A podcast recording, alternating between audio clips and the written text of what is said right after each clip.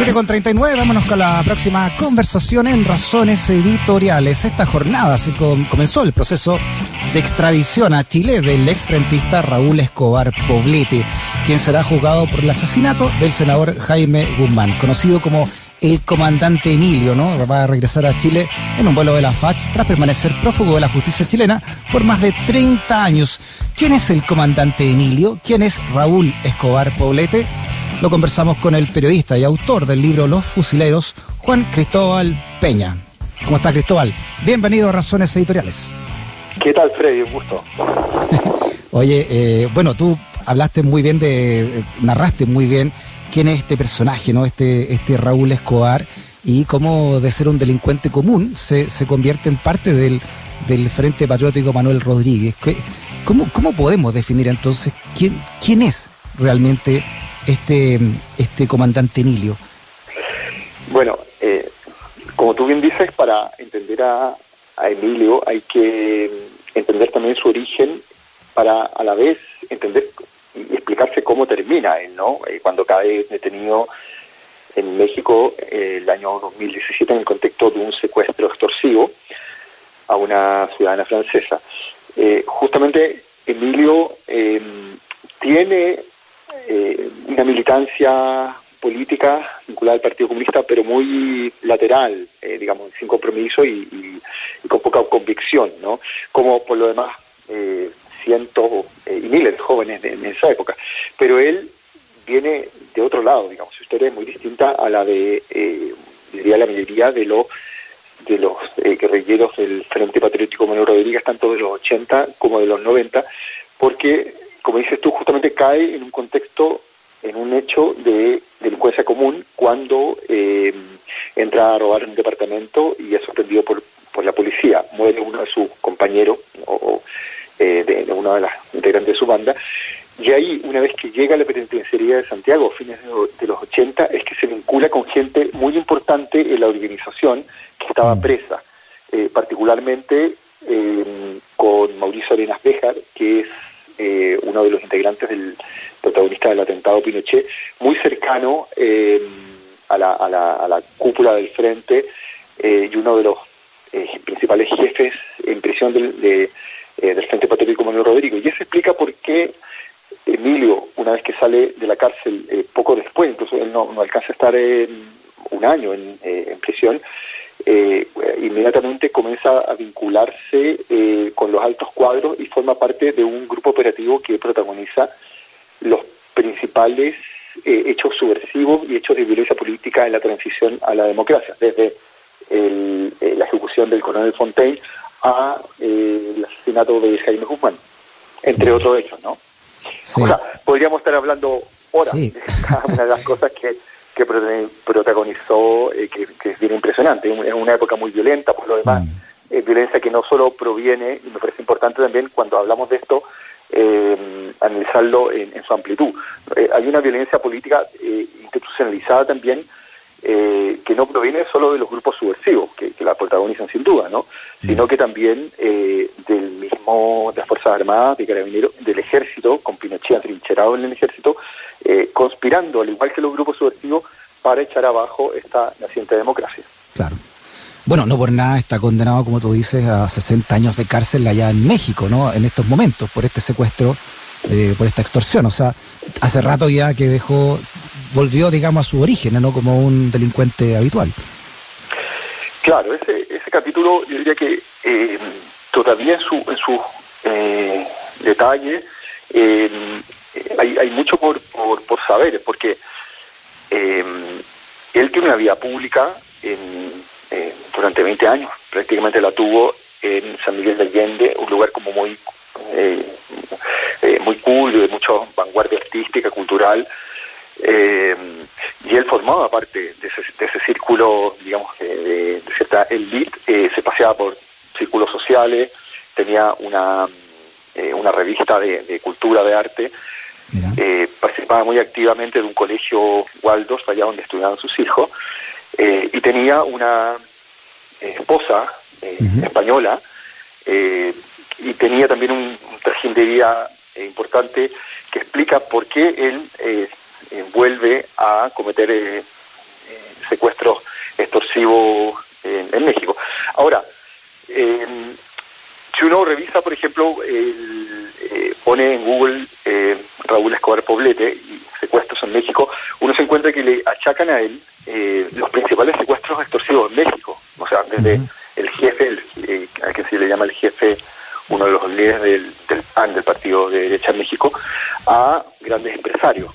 y, y honestamente cuesta entender que un chileno, digamos, dirija eh, y haya priorizado los principales secuestros extorsivos en México. Eh, eh, bastante que em, eh, por la constitución de esos de esos delitos en México, digamos, haya haya participado únicamente un chileno y a él se le achaquen todos esos esos hechos, digamos. Mm. ¿Cómo, ¿Cómo pasa entonces, Cristóbal, este, este delincuente común ¿no? que, que cae en una celda con otros altos miembros del Frente Patriótico Manuel Rodríguez? ¿Cómo, cómo, cómo pasa entonces? ¿Cómo, ¿Por qué lo enrolan? ¿Qué ven, crees tú, la cúpula del, Frente en este sujeto para incorporarlo en misiones tan clave como el asesinato a Fontaine y a Jaime Guzmán? Mm. A ver, eh, él eh, es quien se acerca a los presos políticos en la penitenciaría, estamos hablando del año 88, eh, yo creo que buscando también cierta afinidad política, él tampoco es ajeno a, la política de esa época, ¿no? Distintos que haya tenido una trayectoria como lo tenían muchos otros eh, rodriguistas.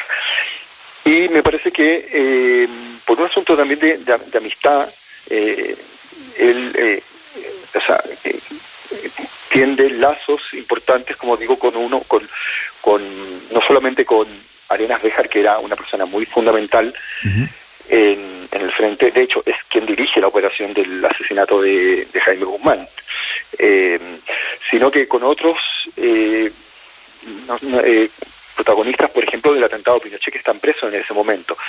y cuando él sale, bueno, él se, transforma como de alguna forma en un nexo entre la gente que está en la cárcel y la gente que está afuera y me parece que también hay que explicarlo por, por la degradación que vive eh, a esa altura ya el Frente Autónomo, eh, fines de los 80, comienzos de los 90, donde eh, ya eh, ese frente es algo muy distinto al, a, la, a, la disciplina que tenía el frente en los 80, a la mística que tenía el, frente de los 80 y al apoyo popular mm. que, que tuvo hasta yo diría, eh, fines de los 80. Eso, eso referente ya es muy distinto y, explica por qué alguien como Emilio, bueno, eh, protagoniza eh, esa cantidad de acciones que protagoniza. Ahora, igual es, una persona eh, que tiene los méritos para hacer lo que hace, en ese, sentido, en ese sentido es alguien muy efectivo, tanto como para liderar la operación que significó el rescate en helicóptero el año 96, fines del 96, a eh, Palma Salamanca y Hernández Norambuena, el comandante Ramiro, en una eh, operación espectacular que, dio la vuelta al mundo, um, y donde el mismo Emilio fue no solamente el jefe de esa operación, sino que quien se monta en el helicóptero y eh, llega a rescatar disparando a las torres de, gendarmería de, ese entonces de la cárcel de la seguridad. Mm. Eh, y por tanto, bueno, eh, no cualquiera, me parece, eh, organiza, lidera y ejecuta una operación de ese tipo. Bueno, tú cuentas en tu libro que en un momento Ricardo Palma Salamanca, el negro, estaba a cargo de Emilio y después se invierte los papeles y Emilio pasa a ser jefe de muchos a ellos, ¿no?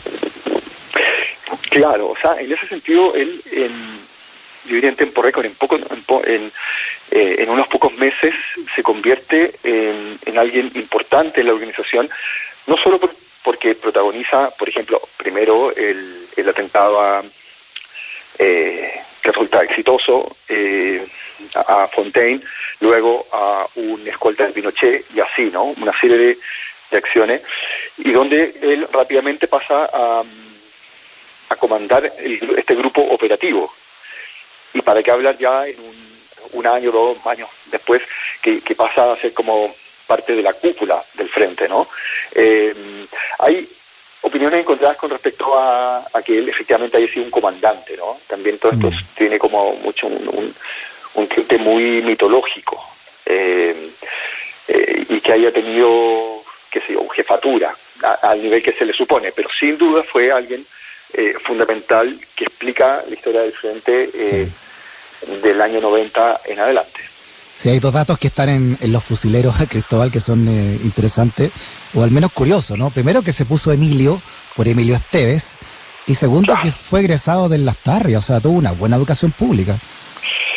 Sí, pues él, él se crece, se cría en la, en la población Santa Elena de mm, una, villa de, Macul, es hijo de un periodista deportivo y de una profesora normalista, y como dices tú, em, él, él, está, eh, o sea, pertenece a una clase media eh, eh, chilena instruida, pero no tiene una, una formación una, una, una formación política que pueda compararse a la de otros integrantes del frente en esa época.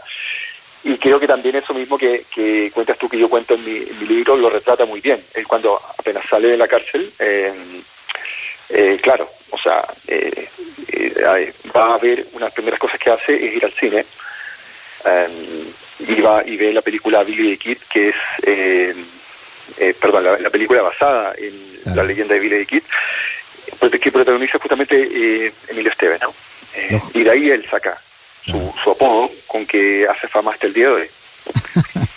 ¿Qué significa para ti, después de haber escrito Los jóvenes pistoleros, que esta extradición de, del comandante Emilio Cristóbal? Mm. Bueno, eh, recuerde, es bastante, yo creo que eh, impresionante la vuelta que, tiene esta historia, ¿no? Eh, que desaparecen después de protagonizar el rescate en helicóptero del año 97, se les pierde la pista por completo y aparecen 20 años después en, eh, en México con identidades falsas, teniendo una revista cultural, eh, participando activamente en un colegio Waldorf, pero a la vez, bueno, participando de secuestros extorsivos bastante brutales. Ya un secuestro extorsivo ya lo es, ¿no? Pero en este caso, eh, cuando cae detenido, eh, es sorprendido con cartas eh, escritas por la mujer, donde extorsionaba a la familia de esta mujer, una, una, mujer de ya de edad, y con un dedo meñique que le habían mm. cortado a esta mujer, ¿no? Entonces, es bastante degradante, al menos en el caso de Emilio, ¿no? La, la, la, historia, ¿no? una historia que, que que, a decir verdad, representa bien poco lo que fue eh, incluso los años 90 ya, ¿no? O sea, la postrimería de, esta organización, el, Frente Patriótico Manuel Rodríguez. Eh, y, en, ese sentido, bueno, es un súper mal final también. Eh, y, la, y, la verdad que en ese sentido lo que lo que fue el el frente de los 80 y hasta comienzo de los 90 tiene poco que ver con eso, mm. con, con, este epílogo de la historia, pero creo que también, como decía al comienzo, eh, hay que verlo en un contexto donde la violencia no solamente proviene de los grupos, de los grupos subversivos, eh, sino que también hay una violencia institucionalizada eh, y una corrupción, además, de parte de las Fuerzas Armadas, del Ejército institucionalizada, y hay un conjunto de hechos de violencia, de asesinatos políticos eh, eh, ejecutados por el ejército que estaba dirigido por Augusto Pinochet y donde estaban atrincherados además todas las filas, mm. toda la gente de la, de, de, la CNI. Esa gente siguió activa, siguió recibiendo sueldos, pensiones, eh, salud y, muy, y muy buena por lo demás, y no se, se, fue a, las cabañas, digamos, de, descanso en la costa, y esa gente siguió activa, conspirando con contra eh, esta, esta democracia y al servicio de los intereses de, eh, de, de, Pinochet, digamos. O sea, eso eh, de alguna forma también se pierde perspectiva cuando uno habla del, del crimen de Guzmán y, de, y del secuestro de Edwards, pareciera que solamente hay un flujo de violencia que proviene de un lado, digamos, eh, y creo que eso mm. hay que entenderlo por el tipo de transición a la democracia eh, que tuvimos. Juan Cristóbal Peña, periodista y autor del libro Los jóvenes pistoleros. Eh, Cristóbal, abrazo grande, muchas gracias por tu conversación. Bueno, gracias a ti. Que estés bien, Freddy. Chao, chao.